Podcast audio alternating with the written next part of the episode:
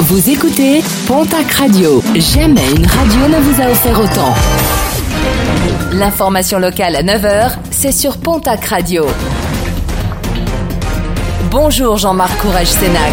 Très belle matinée. L'interpellation d'un jeune majeur de 18 ans à Pau. Ce dernier a été surpris par le propriétaire d'une voiture alors qu'il était en train de commettre un vol à la roulotte. À l'arrivée de la police, plusieurs autres vols commis sur d'autres véhicules dans le secteur ont été constatés.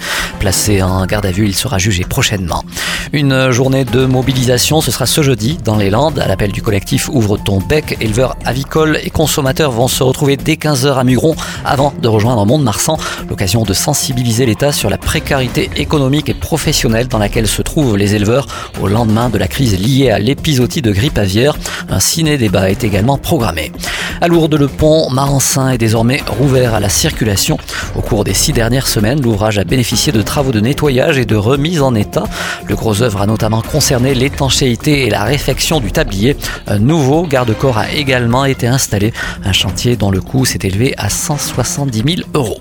En sport, rugby, le tirage au sort des poules de la prochaine Challenge Cup s'est déroulé hier. Une compétition qui inclut euh, la saison prochaine les équipes sud-africaines. Et d'ailleurs, la section paloise devra se déplacer en Afrique du Sud, affronter les Cheetahs de Bloemfontein. Les Bernais affronteront également les Dragons gallois. Quant à l'aviron bayonnais, fraîchement remonté dans l'élite, il devra se mesurer aux Wasps de Londres et aux Scarlets de Claneckley. En Coupe d'Europe, cette fois-ci, le stade toulousain devra vaincre les Sharks de Sale et le Munster.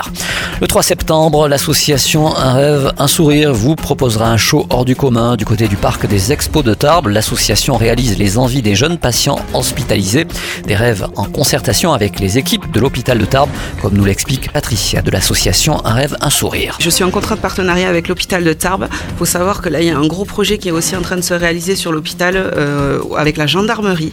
Donc nous allons déguiser les enfants en super-héros et nous allons faire descendre un gendarme du toit de l'hôpital déguisé en super-héros pour faire rêver tous ces petits bouts.